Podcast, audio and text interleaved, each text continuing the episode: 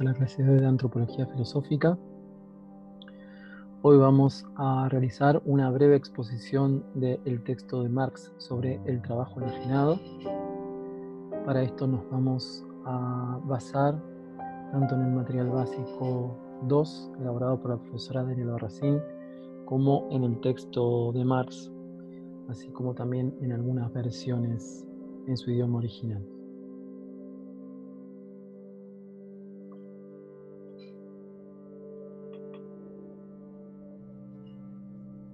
Lo primero que vamos a hacer va a ser hablar un poco acerca del origen de este texto de Marx, conocido como el texto sobre el trabajo enajenado, pero que en realidad forma parte de un conjunto de escritos conocidos también como manuscritos de París o escritos filosóficos políticos, que fueron redactados en 1844 en la estancia de Marx en la ciudad antes mencionada.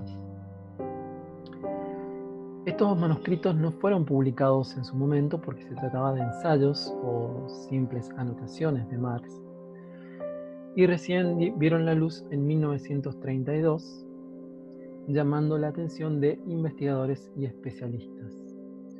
En gran medida el contenido filosófico del texto fue lo que llamó particularmente el interés de estos pensadores y especialistas y muchos encontraron en esto el corazón de la visión filosófica de Marx acerca del trabajo y del hombre. Sin embargo, y a pesar de sus cualidades, este manuscrito no deja de ser un manuscrito fragmentario e interrumpido y posee algunos desarrollos que son inacabados. Eh, se encuentra en este manuscrito entonces algunos desarrollos que quedan truncos, algunas ideas que se desarrollan más que otras y por lo tanto posee cierta dificultad su lectura. También es muy patente en estos escritos filosóficos políticos eh, algunos conceptos filosóficos de origen hegeliano, como por ejemplo el concepto de enajenación o extrañamiento, que tiene su raigambre en la dialéctica del amo y el esclavo de la fenomenología del espíritu de Hegel, pero que se encuentra presente en toda la concepción dialéctica de Hegel. Es por eso que em, podríamos decir que todavía en estos escritos se encuentra muy presente la influencia de ese movimiento de los jóvenes hegelianos o ese hegelianismo de izquierda que Marx había, eh, al cual Marx había adscrito en la Universidad de Bonn, pero que luego va a ir abandonando poco a poco. Ahora vayamos específicamente al lugar de este texto sobre el trabajo enajenado, por lo menos el fragmento que nosotros tenemos como lectura obligatoria. Este fragmento sobre el trabajo enajenado o el trabajo alienado forma parte de la última parte del primer manuscrito de París o el primer manuscrito de los eh, denominados teológico, eh, filosófico-políticos. Nosotros solamente vamos a trabajar con la última parte, y este escrito está, o este texto está presidido por tres apartados que se ocupan del salario, de la utilidad del capital y la renta de la tierra. Originalmente la edición del manuscrito era esta, sin embargo, a partir de la página 23 de la edición original, como, como deja de lado las titulaciones y los apartados que había ido numerando y empieza a titular en función del tema tratado. Al parecer el desarrollo del trabajo enajenado ocupó a Marx más de lo que él pensaba y por eso lo pone como un tema aparte dentro de los manuscritos o dentro del primer manuscrito. Es por eso que en la primera parte del texto que nosotros tenemos va Marx a hacer una pequeña recapitulación de lo trabajado en los apartados anteriores. Y esa recapitulación considera lo siguiente. Primero y principal, lo que ha descubierto Marx en su tratamiento anterior, es que en el sistema capitalista o en la economía política el obrero es rebajado por una mercancía, que la miseria del obrero está en relación inversa con el poder y el monto de la producción, que el resultado de la competencia no es la libre competencia o el desarrollo de la economía y una mejor forma de vida para eh, la sociedad, sino al contrario, el monopolio de la corporación y que todas las distinciones sociales, eh, por ejemplo, entre arrendatarios, campesinos o entre latifundistas y capitalistas comienza a desaparecer, dando lugar a esta división dialéctica de la que habla Marx en dos clases eh, totalmente antagónicas, que son los propietarios y los obreros no propietarios. Y no existe para Marx esta idea de que existen distintas clases o estamentos.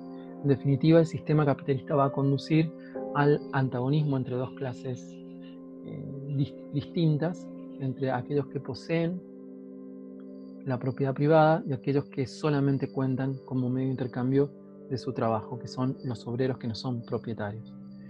Todos los asalariados, y esto vale aclararlo, todos los asalariados, es decir, todas las personas que no poseen los medios de producción, eh, son obreros, es decir, son proletarios. Solamente son propietarios o son burgueses las personas que poseen los medios de producción. A partir de este desarrollo que había tomado Marx en los apartados anteriores, es posible hacer una crítica a la economía política tal, o la economía clásica tal como se le presentaba en su momento a Marx. En primer lugar, Marx critica a la economía política porque dice que toma la propiedad privada como un hecho, pero no explica cuál es el origen de la propiedad privada. Considera que la propiedad privada es algo natural, como habíamos visto, por ejemplo, en el Ius Naturalismo de John Locke. Eh, también concibe el proceso de la propiedad privada a partir de leyes abstractas que no explican, como por ejemplo la ley de la oferta y la demanda o las leyes del mercado. Estas leyes del mercado son tomadas como si, como si fuese algo dado, algo que no es posible cambiar, que es el modo en que funciona la realidad social. Marx va a tratar de cuestionar esto, de desnaturalizar estas leyes abstractas de mercado. Tampoco la economía política explica la distinción entre el trabajo y el capital y la, distinción entre capital y tierra, como si eh, trabajo y capital fueran cosas totalmente distintas y no hubiese relación entre ellas, y no explica cuál es el origen del trabajo, cuál es el origen del capital, o qué son el capital o qué son el trabajo. ¿qué entendemos por capital y qué entendemos por trabajo? Lo da por supuesto, no explica qué es el trabajo, qué es el capital. Segundo, parte de una concepción según la cual eh, la sociedad se mueve según dos fuerzas operantes, que son la avaricia y la competencia entre avaros, y va a considerar que solamente la avaricia y la competencia entre avaros es lo que genera el movimiento social y el movimiento económico. Cuando Marx va a sostener que en realidad no es ni la avaricia ni la incompetencia, sino el trabajo, ya lo vamos a ver mejor. Bien, tampoco explica el origen de la doctrina de la competencia, de la libertad de oficio ni la dirección de la propiedad eh, rural, es decir, esta idea de la proletarización de las clases sociales, esta idea de que las clases sociales comienzan a formar parte o que los oficios forman parte luego del proletariado o del campo de, los obreros no propietarios, tampoco lo explica cómo, cómo se produce eso, no lo desarrolla. Frente a estos presupuestos naturalizados e inexplicados de la economía política, que no son tampoco naturalizaciones ingenuas, sino que en realidad son intencionadas, es decir, no explican ni qué es la propiedad privada, ni qué es el trabajo, ni qué es el capital, sino que lo dan, por supuesto, con el objeto de ocultar su verdadera naturaleza y por lo tanto instalarlas a estas nociones como nociones dadas y naturales, cuando en realidad no lo son. El concepto de trabajo de la economía política, el concepto de capital, no son concepciones naturales, sino que son concepciones impuestas por un determinado sistema y al cual Marx va a oponer otras concepciones propias que van a explicar estas leyes del mercado y que van a explicar el surgimiento del capital y el surgimiento del trabajo.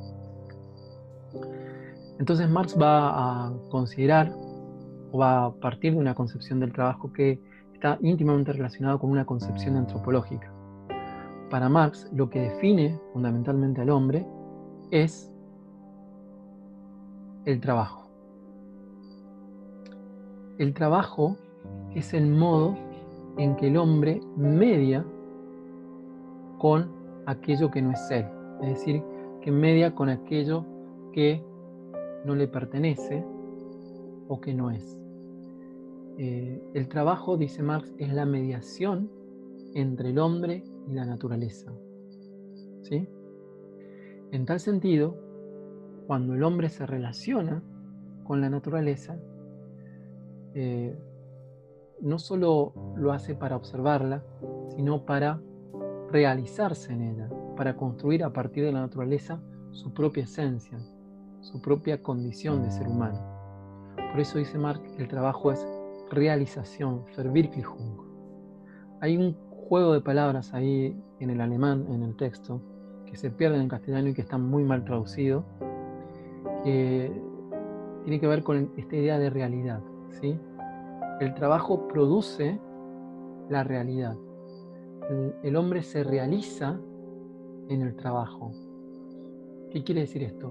Que el hombre, que en, en su subjetividad es puramente ideal, al operar sobre la naturaleza, se vuelve real, convierte esa naturaleza en él mismo. Es decir, sale de su esfera subjetiva y se vuelve objeto en algo que está en definitiva, o que, o que comienza a formar parte del propio hombre. Por eso dice Marx que el trabajo es la objetivación del hombre, el modo en que el hombre se realiza. Realizarse quiere decir volverse real, convertirse en algo más, en transitar este paso de lo subjetivo hacia lo objetivo y convertir ese objetivo también en algo subjetivo.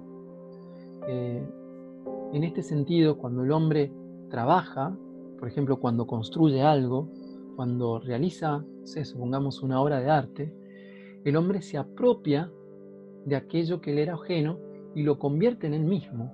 Eso, ese objeto que antes no le pertenecía, ahora le pertenece. Y ese objeto es el mismo. Es la realización del hombre mismo en la naturaleza. Esa naturaleza forma parte nuevamente del propio hombre. Pero, ¿qué sucede en el sistema capitalista? El trabajo deja de ser esa mediación entre el hombre y la naturaleza y el hombre y empieza a ser considerado como un bien de intercambio. Como en el sistema capitalista solamente los que tienen el capital o los que tienen la propiedad privada eh, poseen en cierta manera algo, el trabajador que no tiene nada más que su trabajo solamente puede intercambiar con el capitalista, que es el que posee los medios de producción, eh, su, propio, su propia actividad productiva, es decir, su propio trabajo. Entonces, ese trabajo que era la esencia del hombre, se convierte para, para Marx simplemente en un bien de intercambio, en una mercancía. Eh, yo intercambio un objeto que tengo que yo no he producido por algo que la persona es. Las personas son su trabajo y al convertir mi trabajo en, mercancía, el hombre se rebaja también a mercancía. Y por eso dice Max en una parte, el trabajo que es realización del hombre en el sistema capitalista se transforma en, dice la traducción, invalidación del trabajador, pero en realidad la palabra correcta sería falta de realización, Entwirklichung, es decir, el hombre que se realiza en el trabajo, en el trabajo, en el sistema capitalista, no solamente que no se realiza, sino que no se realiza de tal modo hasta que puede perecer o deja de, ser real, porque puede morir de hambre. ¿sí? En un sistema, según Marx, el hombre al trabajar em, se vuelve real pero en el trabajo enajenado, el hombre al trabajar deja de realizarse y se desrealiza de tal modo que desaparece. Y puede desaparecer justamente porque no se le paga o porque se le paga tan poco que puede llegar a morir de hambre, dice, Marx.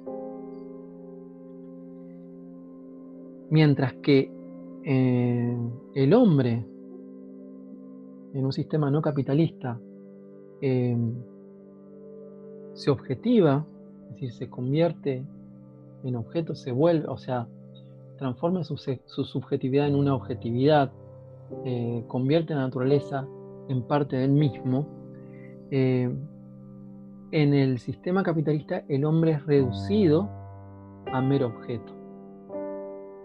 Es decir, en el sistema, en el, en el sistema no capitalista, el hombre al trabajar convierte ese objeto en parte de su subjetividad. En el sistema capitalista es el objeto el que transforma al hombre, no el hombre el que transforma el objeto. ¿Y en qué transforma el objeto al hombre? Y lo transforma también en un objeto. ¿sí? Ese es el planteo de, Marx. Eh, por eso, si en el pensamiento, en el sistema no capitalista, el trabajo es la apropiación del objeto, en el modo en que el hombre hace suyo algo que formaba parte de la naturaleza, en el sistema capitalista eh, el trabajo, cuando el hombre realiza la actividad del trabajo, ese trabajo, eh, el trabajo se convierte en una expropiación, una enajenación, una alienación del hombre en el objeto. ¿sí? Eh, yo no me apropio del objeto, sino que el objeto se apropia de mí. Como cuando estamos en una fábrica, el hombre que fabrica una silla, esa silla no le pertenece, no reproduce lo que el hombre es, no expresa lo que el hombre es. Simplemente le quita al hombre su propia actividad para transformar, transformarse en una cosa que le es ajena, extraña al hombre mismo. ¿sí? Eso es una forma de enajenación, es decir, una expropiación de la propia humanidad del ser humano.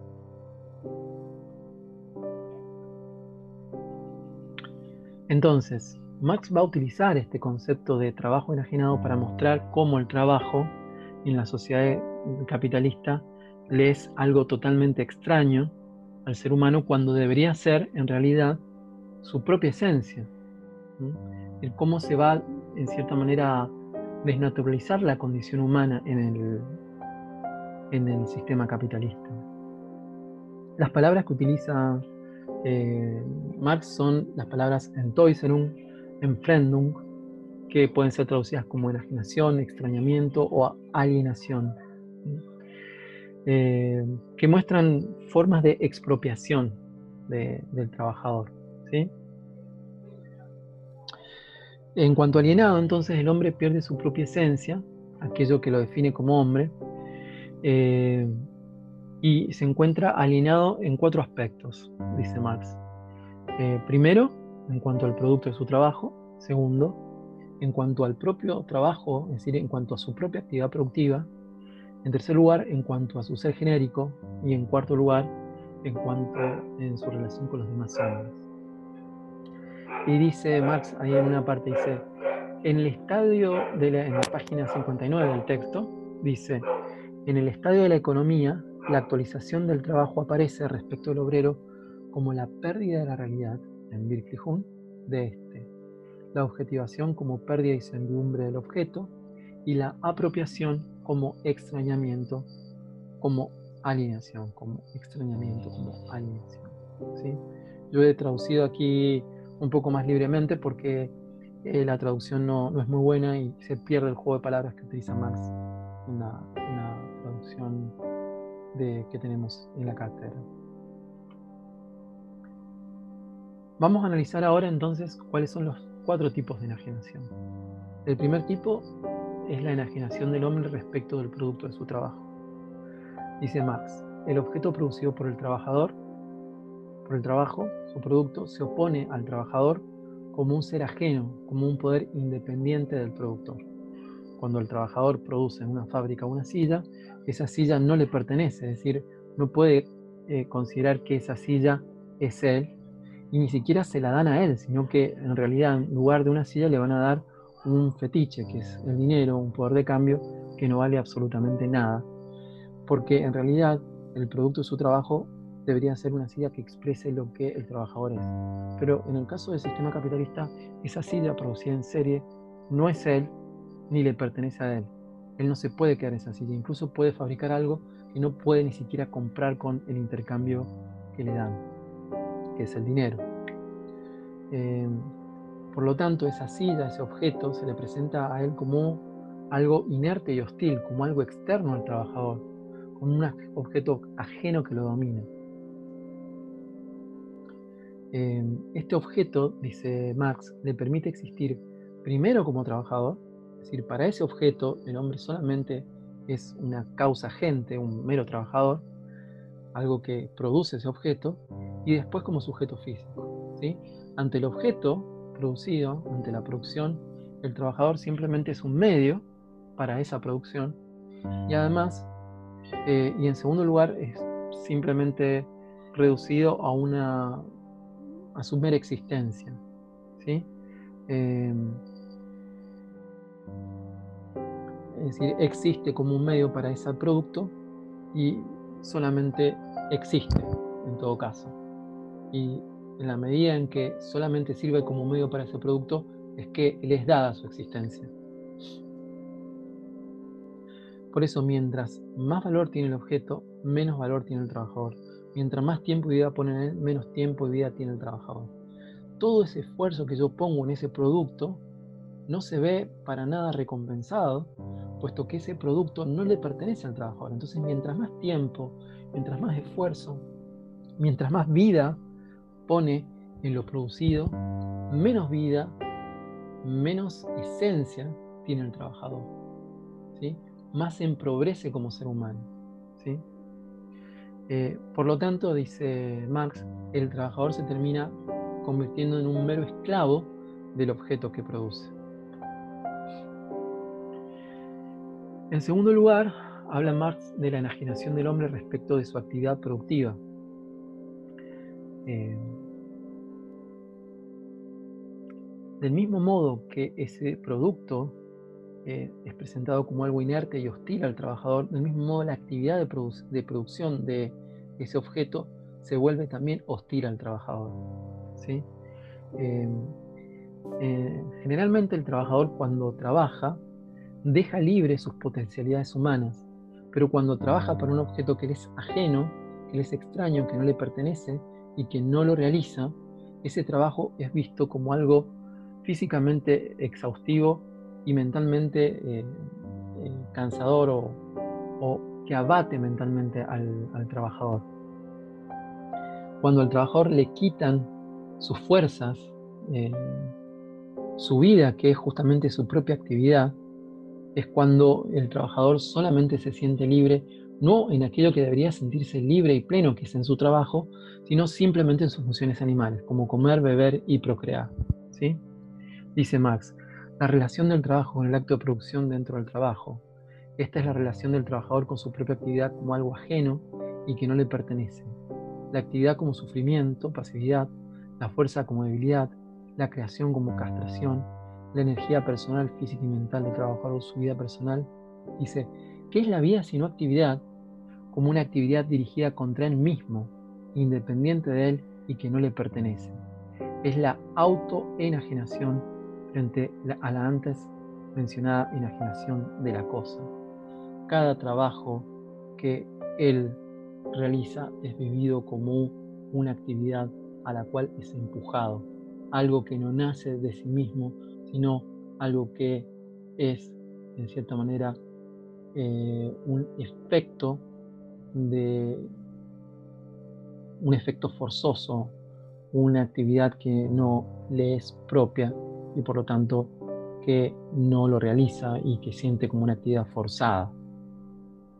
Eh, en la medida en que nosotros nos sintamos desdichados trabajando, esto demuestra hasta qué punto esta actividad no me realiza como ser humano y como esa actividad es en realidad una actividad enajenada y por lo tanto una actividad eh, propia del sistema capitalista.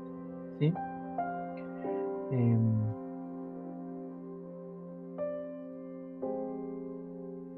Eh, vamos con la tercera enajenación, que es la enajenación del hombre respecto de su ser genérico. Acá es interesante porque Marx va a hablar de cómo en realidad el ser humano no, trabaja eh, como el animal solamente para procurarse sus medios de existencia. El animal, por ejemplo, construye su nido para procrear y procrea para continuar su especie o su existencia en cuanto a especie pero el hombre no solamente trabaja para eh, realizar, para conservar su existencia, sino que trabaja para realizarse a sí mismo y no solamente como individuo, sino como, como humanidad. El ser humano reconoce en el otro una tarea común, una tarea espiritual. Busca desarrollar en su actividad no solamente las condiciones necesarias para vivir, sino que busca realizar a la humanidad como un todo. ¿sí? Mientras que en el trabajo enajenado, el hombre solamente eh, actúa por necesidad, para mantener su existencia física. Pero la vida es vida de la especie, es una vida que crea vida, una vida que se realiza más allá de la existencia. Existir no es lo mismo, o sobrevivir no es lo mismo que realizarse, que construir una finalidad que me trascienda a mí mismo eh, como ser humano. Es decir, o que realice una trascendencia que vaya más allá de mi propia existencia individual.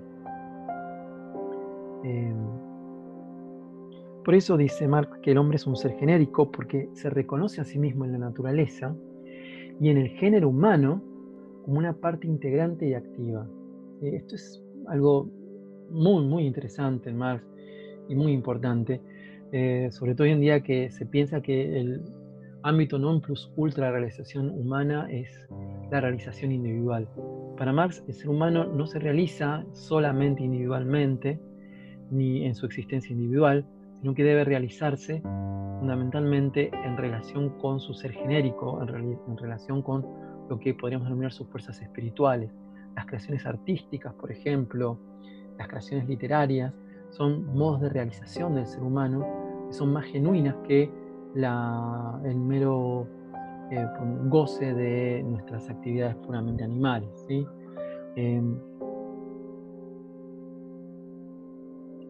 en la medida en que el hombre solamente trabaja para subsistir, es que el hombre se divorcia de este impulso genérico, de esta realización que eh, debía trascender su propia existencia individual. Y por lo tanto el hombre es enajenado de este ser genérico, de este concepto de universalidad humana, es decir, es enajenado de la propia humanidad.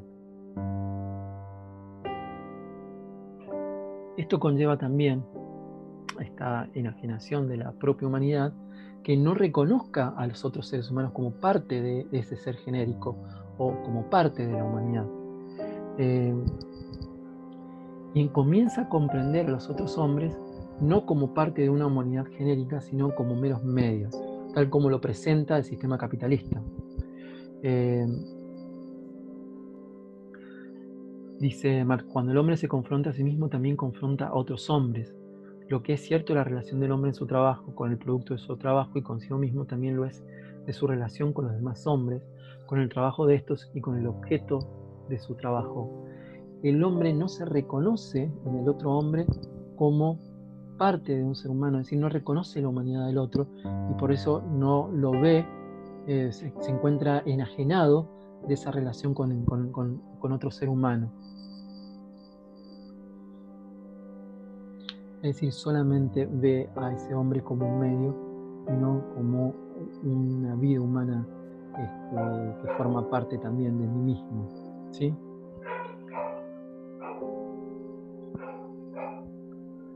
Ahora bien, una vez eh, analizada estas cuatro modos de enajenación, Marx va a presentar la relación que existe entre el trabajo enajenado con la propiedad privada, que en realidad era lo que él quería demostrar desde el principio. Iba a decir Marx de la propiedad privada lo siguiente. La propiedad privada, dice Marx, es el producto, el resultado necesario del trabajo enajenado, de la relación extrema del trabajador con la naturaleza y consigo mismo. Quiere decir esto, que la propiedad privada es, en cierta manera, una consecuencia del trabajo enajenado, ¿sí? Y que cuando que, que la propiedad privada no es nada más que un trabajo expropiado a alguien que hizo su actividad, ¿sí? La propiedad privada es la expropiación del trabajo, en cierto modo. Cuando un trabajador produce, ¿sí? produce para la humanidad. aquello que crea debe pertenecer no solamente a él, sino a la humanidad toda. El concepto de propiedad privada expropia esta idea y considera que, en definitiva, el trabajo puede pertenecerle a alguien que no realiza la actividad. El burgués, por ejemplo, no trabaja, sin embargo posee y priva al trabajador de su propia esencia productiva. La propiedad privada es la manifestación de esta expropiación del trabajo del obrero. ¿sí?